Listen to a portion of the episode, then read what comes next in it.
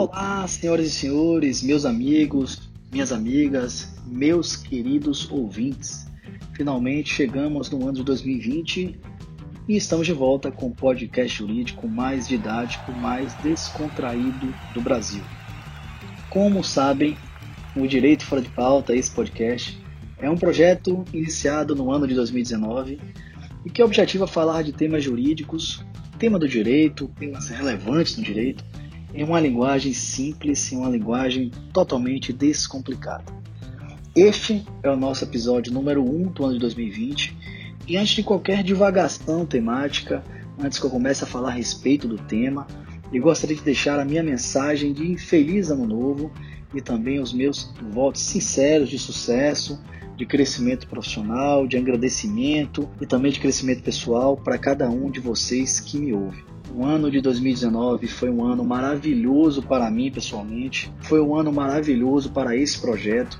Teve um crescimento inesperado, né? nos tornamos referência no Brasil, graças inclusive ao grande trabalho é, de marketing e de expansão que foi desenvolvido pelo co-founder Caio Almeida. E nós só temos a agradecer esse carinho, inclusive a participação de vocês durante toda essa jornada. E em respeito também a esse engajamento, né, a essa participação de todos, inclusive pedidos que retornássemos o quanto antes, é que nós estabelecemos como meta que em 2020 triplicaremos de tamanho e alcançaremos cada vez mais é, um universo talvez ainda desconhecido de ouvintes dentro do nosso podcast. Dito isso, vamos ao que interessa. E já que eu falei dele, digo inicialmente que infelizmente nesses dois primeiros episódios que vão inaugurar o ano de 2020, eu não terei a agradabilíssima companhia do meu amigo, ele que também fundou comigo em 2019 esse projeto, o gigante Caio Almeida. Mas, para os fãs de Caio, fiquem tranquilos, ele apenas está ainda desfrutando dos encantos e do sossego na sua casa paradisíaca lá em frente ao mar, no litoral baiano. Então, enquanto ele está curtindo, está trabalhando, mas tudo bem. Mas ele vai retornar a partir do terceiro episódio do nosso podcast, esse ano que terá uma periodicidade semanal de um por semana. Então, estava um pouquinho puxado para a gente duas por semana, duas vezes por semana.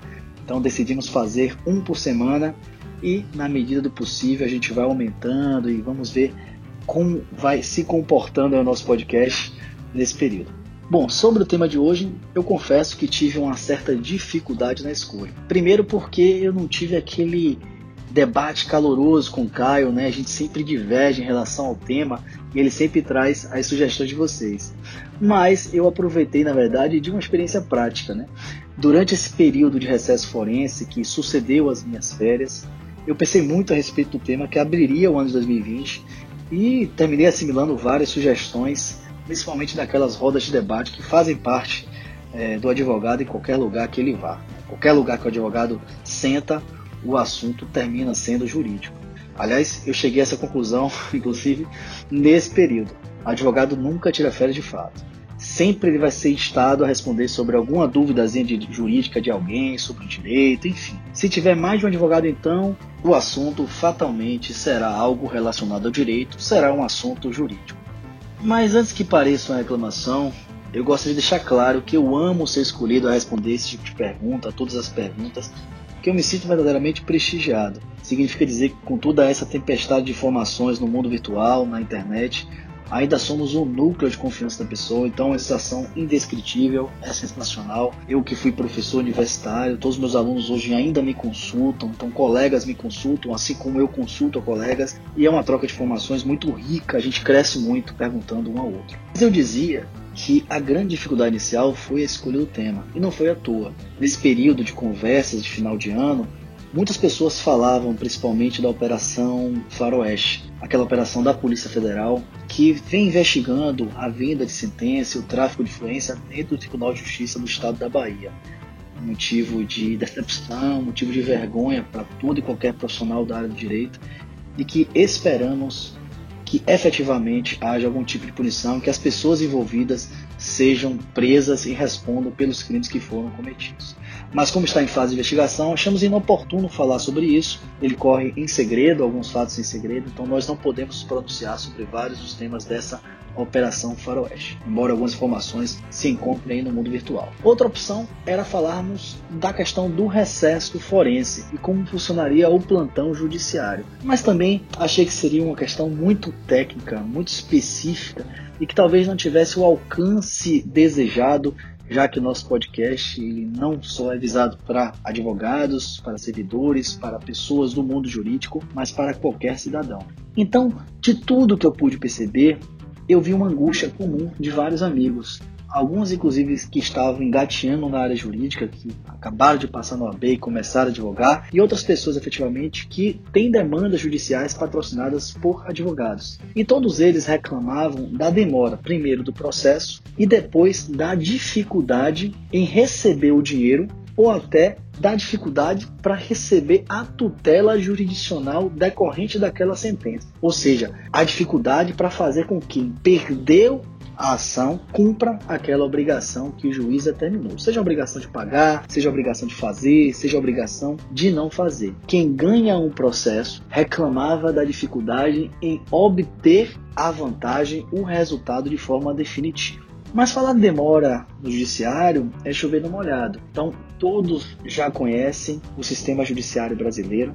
Nós temos uma péssima estrutura do judiciário, temos uma péssima administração do judiciário, temos uma defasagem absurda de servidores e de magistrados, temos um sistema processual altamente complexo, temos a quantidade absurda de processos que se acumulam no judiciário. Para se ter uma ideia, dados recentes do CNJ apontam que existem 80 milhões de processos em tramitação no Brasil. Enfim, são vários outros problemas que eu passaria o dia inteiro listando aqui para justificar a morosidade do judiciário. Aliado a tudo isso, essa corrupção que infelizmente foi descoberta tanto no âmbito estadual quanto no âmbito federal. Né? Também tivemos algo parecido no TRT5, Tribunal Regional da Quinta Região, que também faz parte aqui do estado da Bahia. Pois então, eu resolvi focar e explicar o porquê da demora após a sentença. Ou seja, se todos já mais ou menos entendem por que demora o processo judicial, por que será que quando chega ao final, ou seja, após a sentença, é tão difícil de receber aquela tutela? Em outras palavras, por que será que a demora, que demora tanto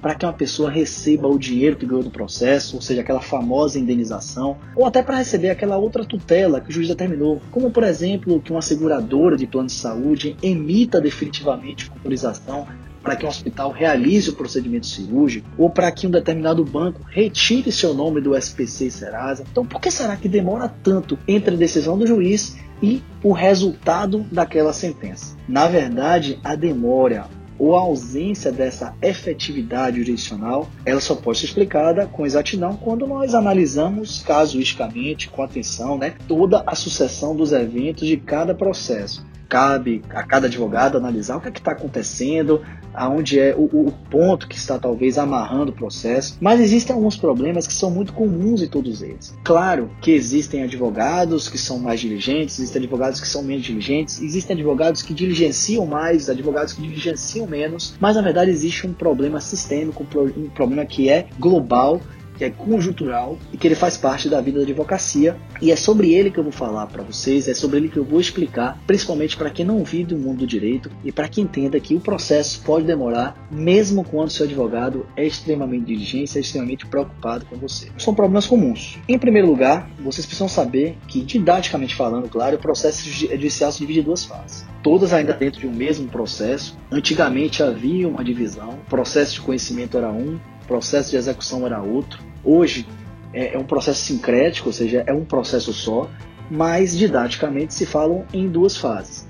A primeira fase é aquela fase que vai desde o momento que você entra com a ação, ou melhor, que o seu advogado entra com a ação, aí vai passar por toda aquela parte de apresentação de defesa, de realização de audiência, de colheita de prova, é quando há perícia de realização de perícia, depois da sentença judicial e depois da fase recursal, julgamento do recurso, até o efetivo trânsito e julgado da ação, ou seja, quando a decisão está estável. Ela não pode ser mais modificada por nenhum meio. Quando eu falo não pode ser mais modificada, eu falo em regra, porque ainda existe um meio, através de uma ação rescisória, que pode se desconstruir uma sentença que transitou em julgado. Mas é muito difícil de acontecer e é extremamente específico do mundo do direito, então me furtarei a falar sobre esse tema. Então falamos que a fase de conhecimento é aquela que faz desde a propositura da ação, desde quando o advogado entra com a ação, até quando não há mais nenhum recurso para modificar aquela sentença. Então, fase de conhecimento, ou também chamado de fase cognitiva, como chamamos no mundo jurídico. A segunda fase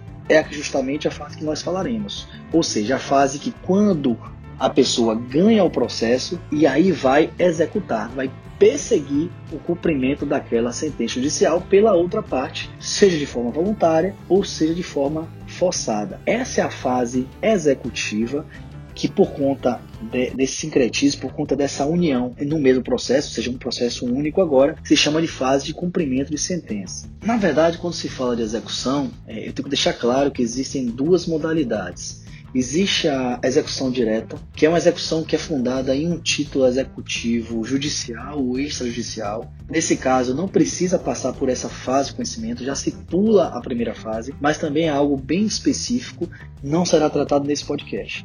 Então, para o objetivo específico deste episódio, para o objetivo específico deste podcast, eu vou tratar somente do procedimento que vem logo após a decisão de um juiz e que põe fim à fase de conhecimento, ou seja, quando não há mais recurso. De acordo com a sistemática processual. Então, no Brasil, nós temos um sistema processual. Sistema processual, que na verdade são procedimentos que são previstos em um código, então existem regras específicas de como agir durante o processo. Então, de acordo com esse sistema processual, após decisão do juiz se tornar estável, ou seja, quando não há mais nenhum recurso, a parte que tem direito ao crédito deve buscar o cumprimento da obrigação pela outra parte. Então, ela deve requerer ao juiz que a outra parte seja intimada, ou seja, que seja chamada, para que cumpra a decisão em um prazo de 15 dias. É o que diz o artigo 523 do Código de Processo Civil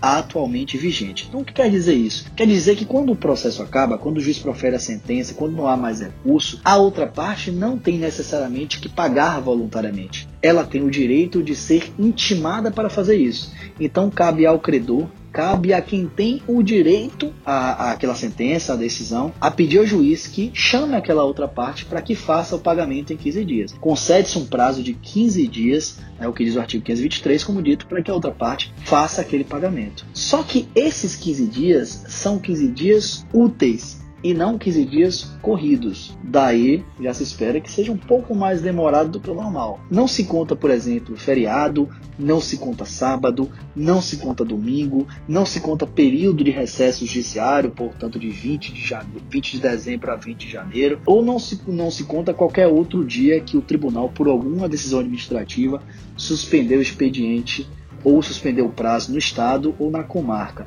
Isso é muito comum. É, durante o ano, nós temos várias suspensões de expediente pelo tribunal. Às vezes criam semana de sentença temática, paralisa atividades do judiciário para que o juiz foque em ainda mais em determinadas sentenças que estão em atraso. Então é muito comum. Isso acontece por expressa previsão do artigo 219, também do Código de Processo Civil, que diz lá que toda a contagem de prazo no processo é computado somente em dias úteis. Então, esses 15 dias que são oportunizados pela outra parte são dias úteis, não se conta todas essas questões que nós falamos e por isso ele é mais dilatado do que se pode imaginar. Às vezes, esse prazo pode se tornar até insuportável, né? Quando tem algum feriado com suspensão do prazo bem no meio. Eu citei o exemplo: é, se uma pessoa foi intimada, por exemplo, chamada né, para cumprir uma sentença em 12 de dezembro de 2019, então, se você ganhou um processo, seu advogado entrou com uma petição pedindo cumprimento de sentença e a outra parte leu essa intimação em 12 de dezembro de 2019, o prazo final para que essa parte que perdeu o processo para você possa cumprir voluntariamente a decisão só ocorreria em 4 de fevereiro de 2020, ou seja, quase dois meses depois.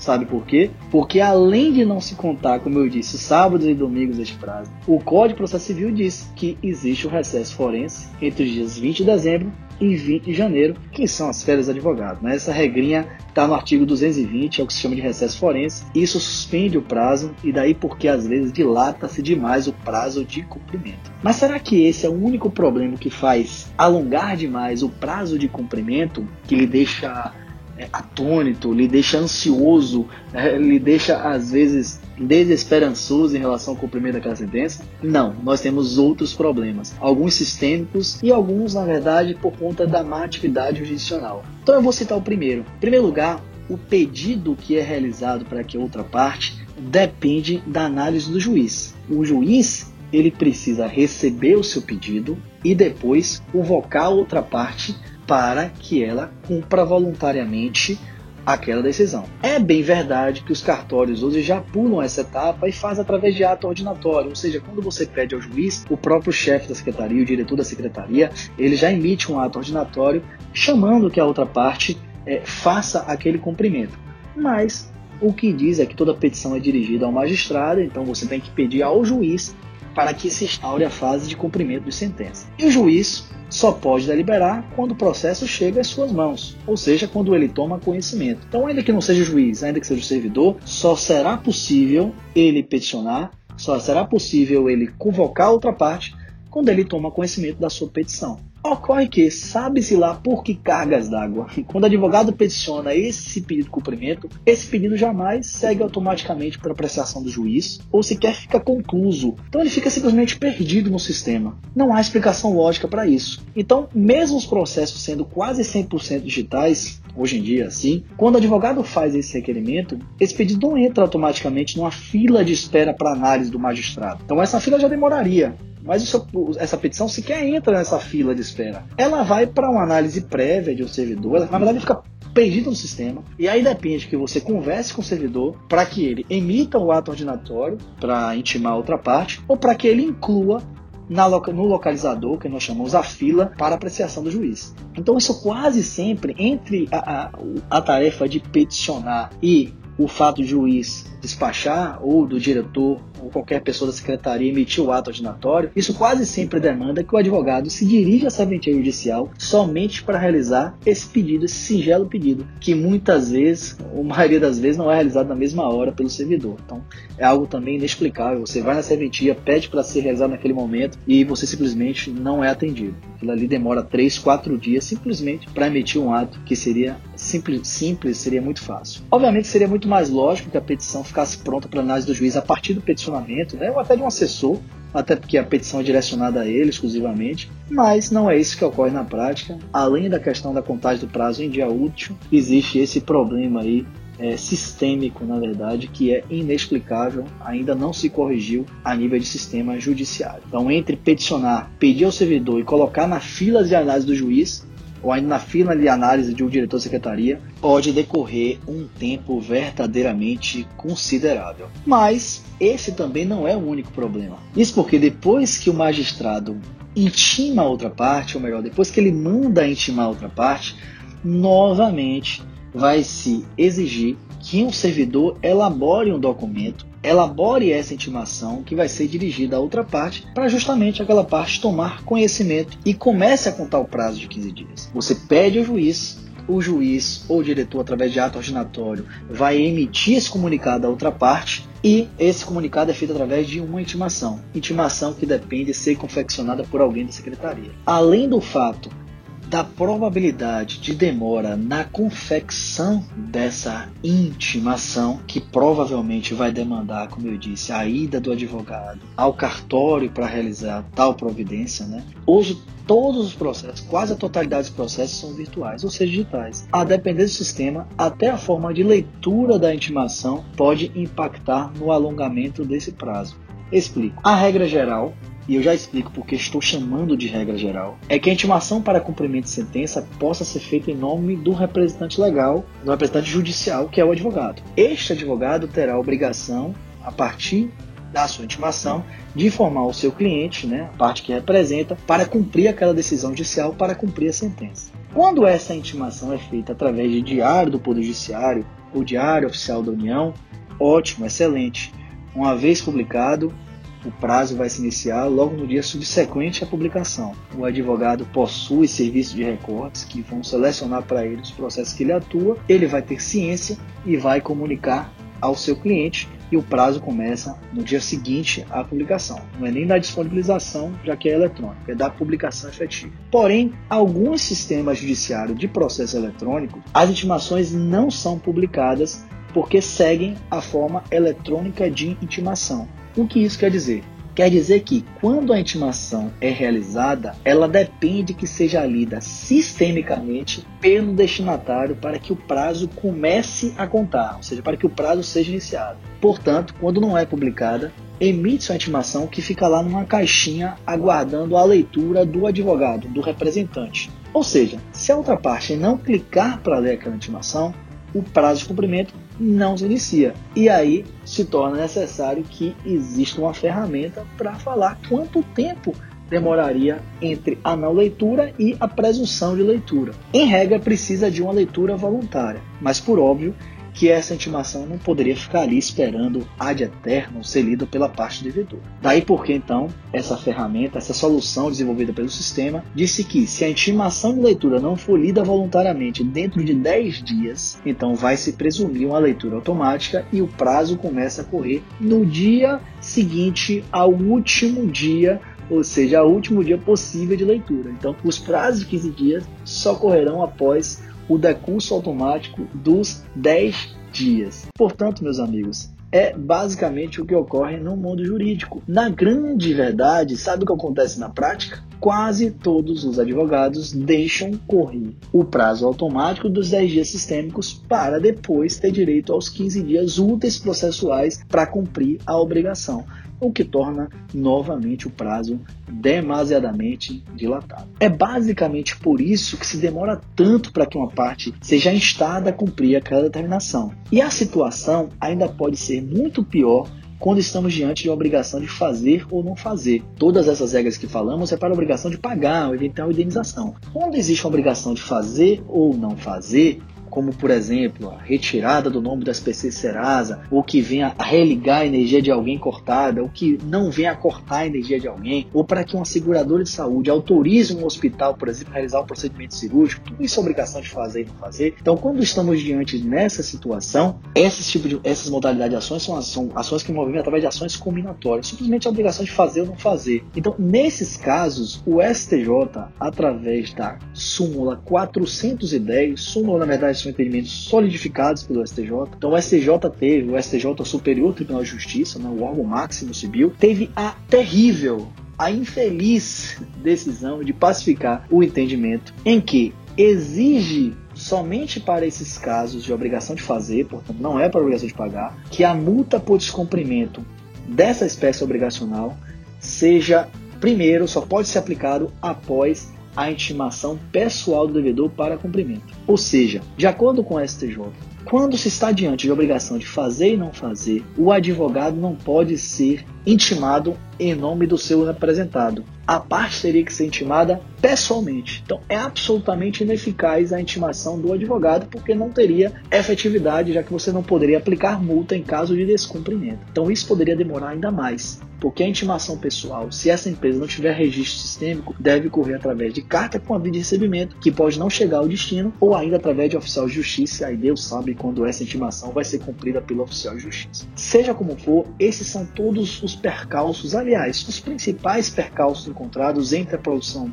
entre a prolação da sentença e a oportunização para cumprimento voluntário da obrigação pela parte contrária. Mas o problema acaba aí. Isso tudo que eu te falei é para permitir que a parte contrária, se quiser, cumpra a obrigação voluntariamente. Mas na prática, embora não tenha dados estatísticos disso aqui, muitos executados, muitas pessoas que perdem o processo preferem não cumprir voluntariamente, mesmo quando são chamadas para cumprir. Aí se prepare para uma nova novela judicial, se prepare para que o processo demore ainda mais. Existe hoje mecanismo, o juiz ele pode combinar uma multa diária para hipótese de descumprimento de obrigação de fazer ou de não fazer. O artigo 523, parágrafo 1 do CPC, também estabelece uma multa de 10% e até um acréscimo de 10% na verba de honorários em caso de descumprimento da obrigação de pagar, ou seja, quando ele é intimado a pagar e corre os 15 dias úteis que ele teria para fazer aquele cumprimento voluntário, então teria essa multa de 10% sobre o valor do débito e, além disso, um acréscimo de 10% que seria destinado ao advogado, na verba sucumbencial. Né? Lembrando que a questão dos honorários não se aplica nos juizados, esses 10%. Mas é muito, muito, muito comum que, mesmo com todas essas possibilidades, ou seja, aplicação de multa, do estabelecimento da multa diária também na obrigação de fazer, aquele que deve não cumpra de forma voluntária a demanda. Então é a partir daí